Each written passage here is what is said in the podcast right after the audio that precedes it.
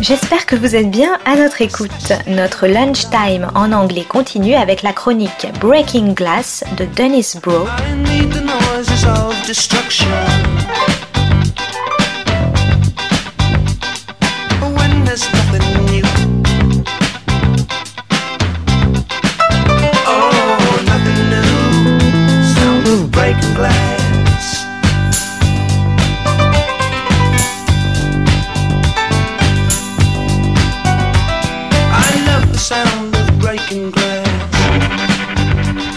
This is Broe on the Global Television Beat, Breaking Glass. Today's episode Strikes and Financial Tomfoolery highlight an alternative global fall TV season. It's Emmy Award season, but rather than dwell on television's past, might be better to dwell on its future. What follows are the best and worst of fall series previewed at the recently concluded Series Mania the Festival of Global Television in the French Northwest former mining center of Lille, where many of the series were concerned with either highlighting or concealing and smoothing over class differences in the wake of the vast transfer of wealth that has followed the COVID billionaire accumulation in the online gold rush. The location was relevant because the best of these series was a new French public television version of Germinal. Two episodes of the six were broadcast at sites throughout this region, which, when Zola wrote the novel in the 1880s about a worker action in 1860, was still the coal mining and industrial center of the world. The novel is a long debate about the need for, the effectiveness of, and the tactical ways of managing a strike, as a way of workers clawing back some measure of decency from a life which requires ever more sacrifices just to make one's daily bread. It's the same struggle workers in sites like Amazon are engaged in today, as they also face a triple onslaught from the government, as with the Delta COVID strain uh, rampant, Texas attacks mostly uh, minority working class women's rights to abortion. And the Democrats allow the rent moratorium to end, throwing millions out into the street while withdrawing financial support as an attempt in an attempt to force workers back to work in the same low-paying but now more dangerous jobs. To add insult to injury, all three attacks came over Labor Day weekend. Reimagining Germinal as series television actually restores the novel to its original serialized version, with its own hourly climaxes, somewhat as Zola had written them for French magazines like Gil Blas. Just uh, this is as opposed to tarnishing Zola's image in a way that the supposedly magisterial, but actually stuffily conservative 1993 film version by Claude Berri did in turning the living, breathing workers of Zola's novel into stone faced French national icons. There's a nice blend of personal and collective in the endings of the first two episodes, uh, which need to propel the audience forward. Episode 1 ends with what is depicted as the rape of a mining girl, Catherine, by a rough fellow miner, Chaval, while episode 2 ends with Catherine's mother, Maheude, after her young son is crippled for life in a mining accident, casting a full throated vote for a strike. There's a nod to contemporary financial structure as the mine manager, Hennebeau, positioned at the end of a long table um, at the opposite end of which sit the Parisian company stockholders argues for the miners, but is told by the board members that this is a war and they cannot relent. The series is shot in cinemascope, but rather than giving the work a sense of grandeur, the effect, because of the grisly palette, with the director citing his influences Peaky Blinders and the darkly ominous films of James Gray, such as Little Odessa and, and Yards, and The Yards, the effect is one of gloomy misery, visually echoing Zola's description of the mine as a mechanical monster, and the men and women mere beasts or insects fed to the monster. The series writer cites John Sayles Matewan as an influence, and the series premiered just days before the 100 year anniversary of what was called the Battle of Blair Mountain, that the Sayles film is based on, and which saw miners battle a company private army in an attempt to organize the Appalachian coal fields not dissimilar to the strike described in Germinal or the Teamsters' attempt to come to the aid of Amazon workers in their struggle to organize. The producers turned down an invitation to premiere the series at the Venice Film Festival, preferring to present it as television and to premiere it in one of the iterations of what was the Arenberg Pit in the town of Wallers, near where the novel's action took place. The series is being used as a calling card for production development in this area uh, as a means of replacing the long deserted mines. It is unfortunately also being trumpeted by the region's director, Xavier Bertrand, as part of his calling card to represent the right wing Republicans in the next presidential election on, ironically, an anti working class emphasis on the false issues of security and immigration, thus undoing Zola's work in the novel. On the plus side, the series also corrects an unbalance with the French series that are prized often being ineffective imitations of their American counterparts. 10% is warmed over, sentimentalized, the Larry Sanders show and episodes, both bitter satires of the entertainment business, and Engrenage is only a step above Law and Order. The best French series are those which deal in an authentic way with French history. Un village français, about the German occupation and the price of peace, about Switzerland coming to grips with its Nazi past after the war or with contemporary social problems. The very excellent and only slightly veiled attack on carcinogenic polluters like Monsanto in Game of Influence, about the high price European citizens pay for the corporate misery uh, and money invested in lobbying. In the aesthetic realm, there is almost a reversal of the situation in art, in the in art in the first half of the last century, where everywhere there were copies of French art which generally stifled local artists just as copying of American rom com and crime formats today stifles more relevant French television and film production. The companion piece to Germinal, in terms of its high degree of class consciousness, is the Australian series The Unusual Suspects, about two high end families and their Filipina maids in Sydney's lavish, gated eastern suburbs. This series follows in the wake of the White Lotus's concentration on the gap between rich, pampered tourists from the mainland and the still colonized Hawaiians who serve them at an elegant resort. Described, by the way, in the New York Times, not as a series about gross inequality, but as part of a resort cycle of series about problems with vacationing. Both these shows, despite the New York Times description, uh, make series that simply concentrate on the foibles of the rich, such as Nine Perfect Strangers, now seem antiquated. The unusual suspects has the matron of the two households, betrayed by betrayed by either criminal or incompetent husbands, aligning with their maids to pull a heist to try to maintain their status. The show is a vicious satire about privilege, with Sarah, whose brand is hashtag love your nanny, ordering her maid Evie to sit at the breakfast table for a publicity photo as if they are one happy family, and then after the photo, ordering her to get up and clean up. The series has more on its mind, though, than class satire. It is actually about the way that the dominance of financial capital and the symbolic economy is turning people into various kinds of scam artists, where nothing and no value is real. Sarah, Sarah's, uh, that's Miranda Otto from Lord of the Rings, company, which she is trying to sell to an American investor, is all about family management, but she doesn't know where her own kids are and that they have gone to the zoo. Roxanne, Filipino herself, uh, who runs a high end women's health spa described as a kind of scam where intuitive care is packaged as abundant scarcity, wrecks her maid Anna's pension by allowing her husband to invest it in his Ponzi scheme, resulting in a bonding food fight between the two, since they are both now victims of the scheme. Gigi, a young Filipina, uh, refuses to do the work of a maid and instead insinuates herself into Sydney society as a coach and self help guru.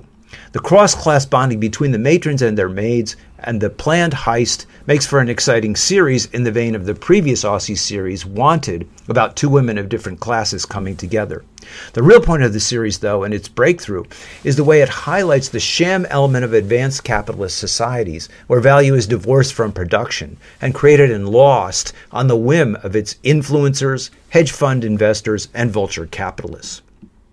The deterioration of Germinal's factory economy is the starting point for Croatia's The Last Socialist Artifact, about two entrepreneurs who must revive a turbine plant in rural Croatia, where the company has long since moved as a part of deindustrialization after the end of the Soviet era.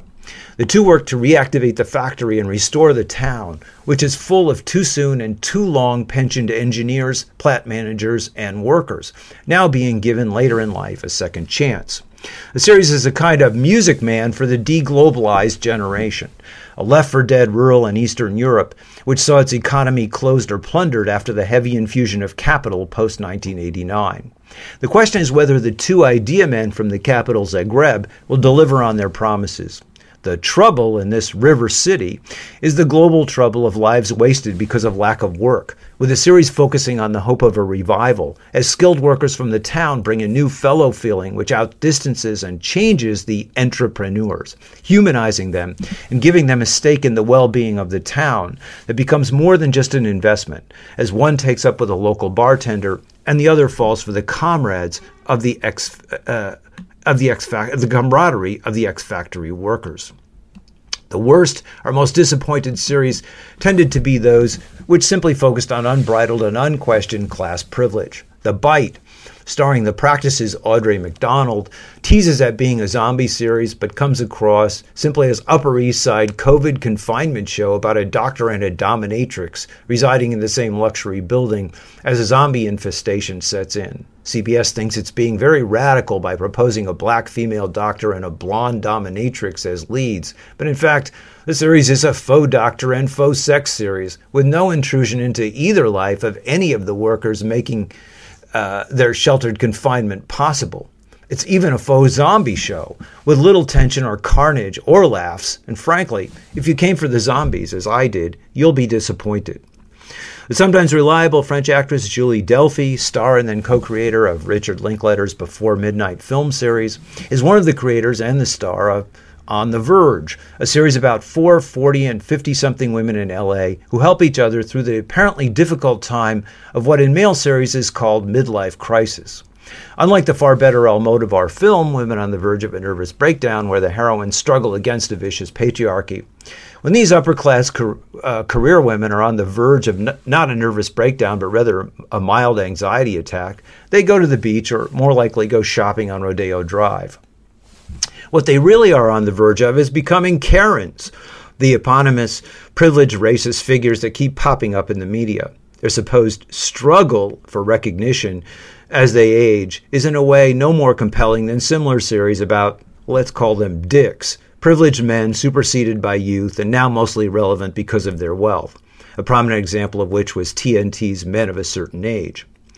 The last and most interesting of this trio series is Hacks, starring Jean Smart, the television stalwart so convincing as the nearly inarticulate but steadfast working class mother in Mare of Easttown.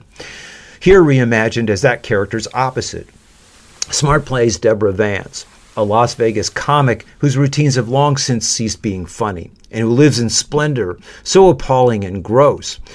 that when the young female Hollywood writer she hires to revive her act approaches her mansion, she mutters,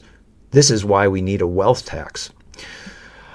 Hannah Einbinder's Ava, as the wisecracking, out of work writer, shows promise as an alternative voice in the series which unfortunately is never able to get beyond Smart's unfunny, smarmy Vegas jokes, which always seem to be outmoded. The two bond in their relation to comedy, but that seems unlikely given the gap between Ava's truth telling humor and Vance's truth concealing Vegas put downs. It's interesting also that the show's Hollywood creators position an up and coming Hollywood sitcom writer as an alternative to smarmy Vegas humor, humor and lifestyle, when in fact, that writer is simply on the path to eventually becoming the same thing herself.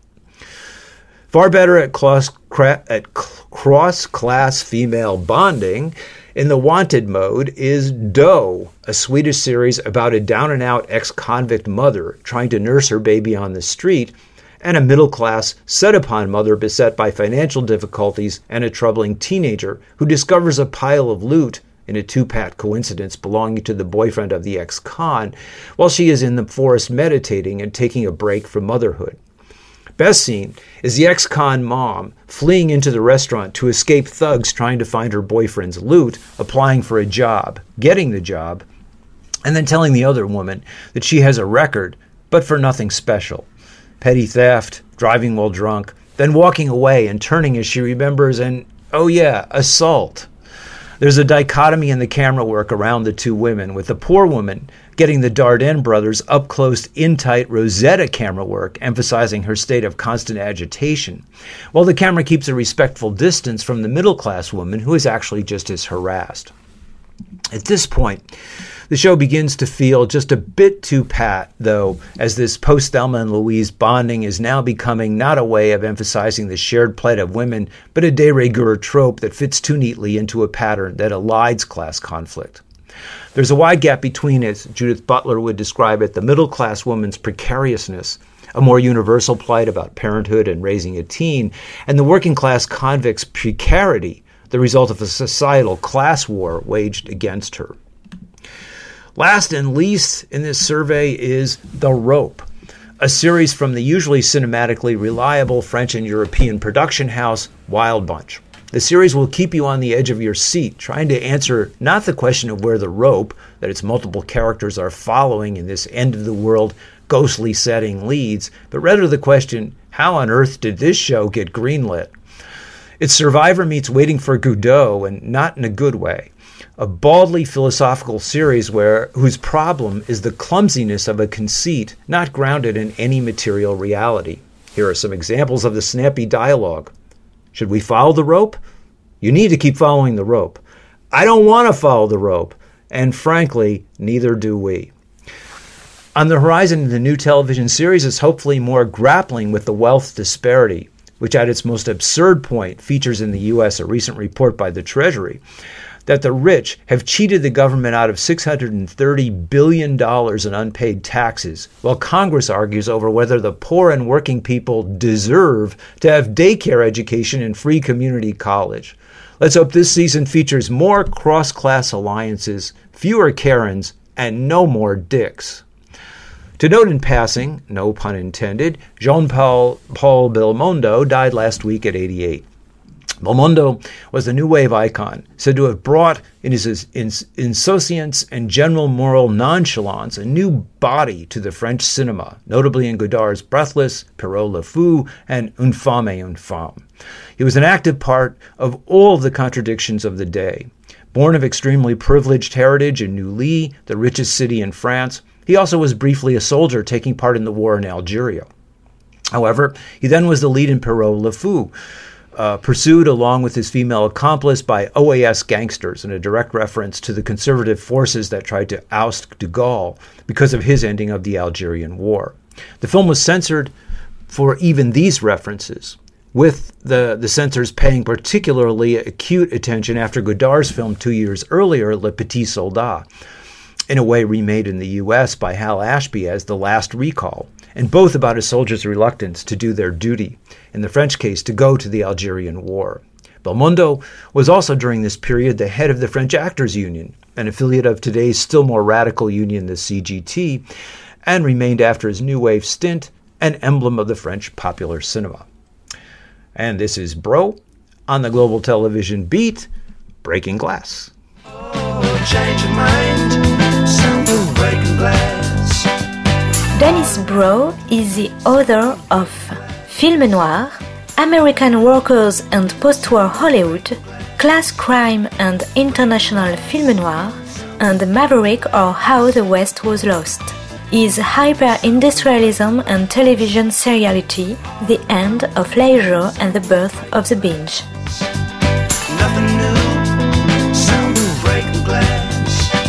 C'était Breaking Glass de Dennis Brough sur Art District. Très bonne suite de nos programmes, jazzistiques et artistiques, à notre écoute.